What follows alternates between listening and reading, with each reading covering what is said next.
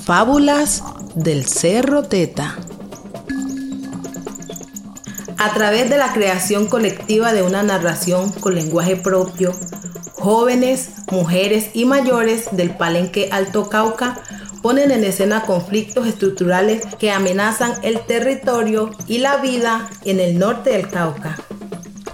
En estas tres historias fabuladas, la Guardia Cimarrona es la respuesta contundente ante los monocultivos, la agroindustria y la minería criminal.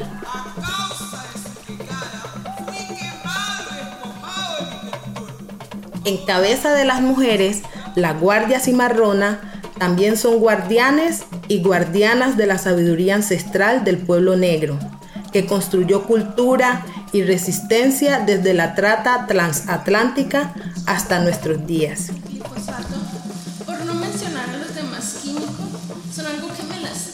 Es un proyecto realizado por el Consejo Comunitario Cuenca Cauca y Microcuenca de los ríos Teta y Mazamorrero, junto a la Guardia Cimarrona con el Palenque Alto Cauca PSN.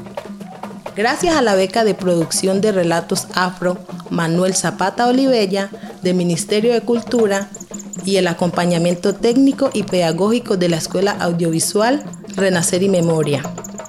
Además de contar con el apoyo de la Asociación de Mujeres Afrodescendientes del Norte del Cauca y Corporación Ensayos.